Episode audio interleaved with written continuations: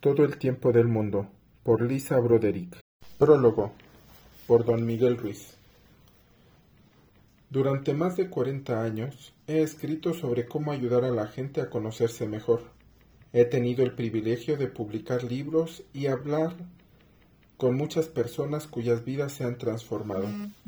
Sin embargo, desde hace poco, y después de una de mis experiencias cercanas a la muerte, me he interesado en ayudar a los demás a comprender no solo quiénes son, sino qué son, porque, como señala Lisa Broderick en su libro Todo el tiempo del mundo, cuando realmente entendemos qué somos, podemos descubrir la fuente de un poder excepcional. Somos entonces capaces de vivir una vida plena y ser libres, a partir de sus propias vivencias, algunas de ellas vinculadas a sus experiencias cercanas a la muerte.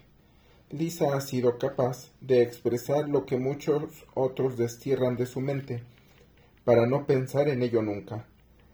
Al describir y registrar sus experiencias y examinarlas como lo haría un médico o un científico, Lisa ha aportado al mundo una explicación clara y detallada de muchas realidades, es capaz de describir lo que nos sucede cuando creamos la realidad de nuestra propia vida aquí, en la Tierra, de donde venimos y en qué nos convertimos al superar nuestro miedo.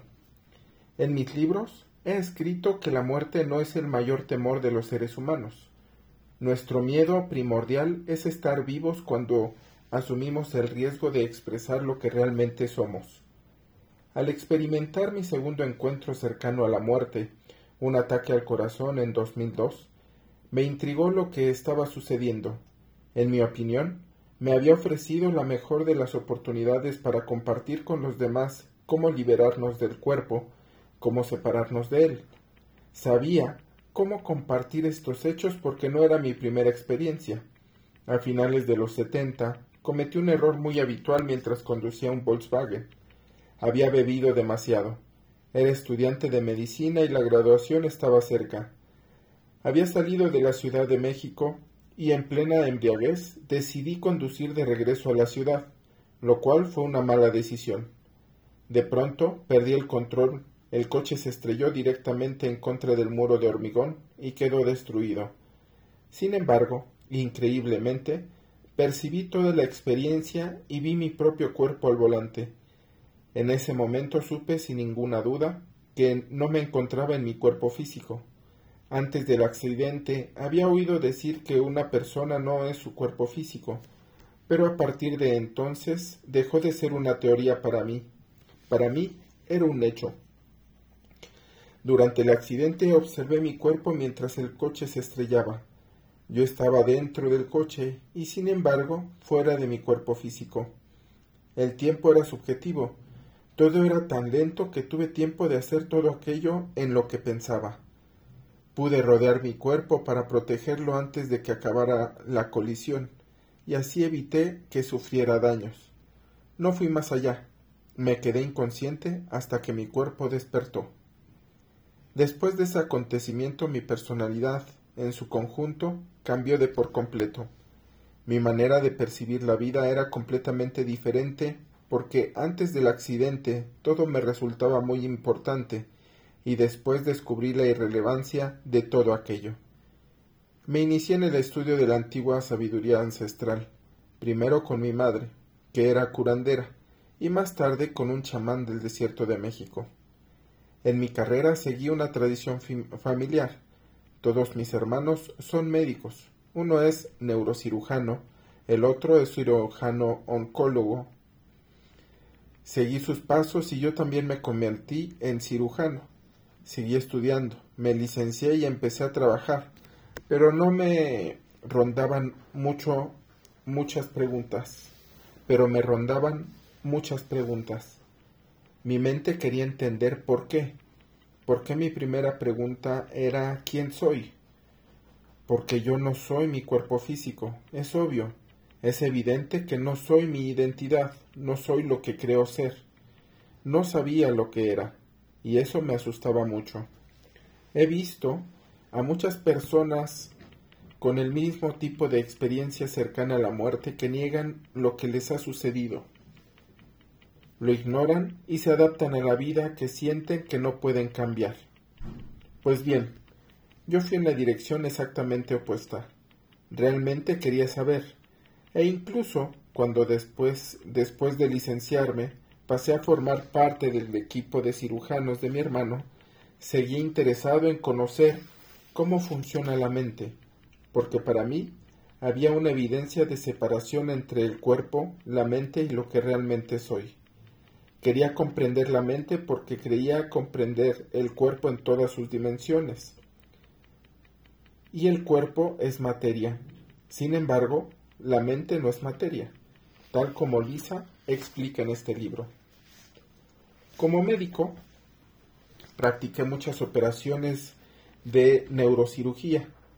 Fue una buena época, pero en cierto momento descubrí que la mayor parte de la gente crea sus propios problemas físicos por medio de su mente.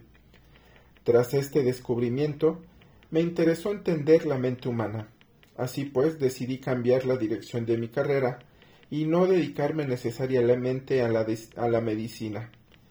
Seguí la otra dirección de mi familia, la tradición tolteca.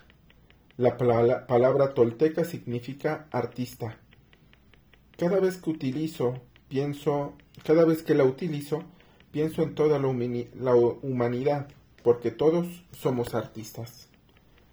Como artistas, nuestra mayor creación es la historia de nuestra vida. En ella, nadie nos maltrata tanto como nosotros mismos al dudar de nuestras capacidades y alimentar nuestra mente con pensamientos negativos y creencias limitadas.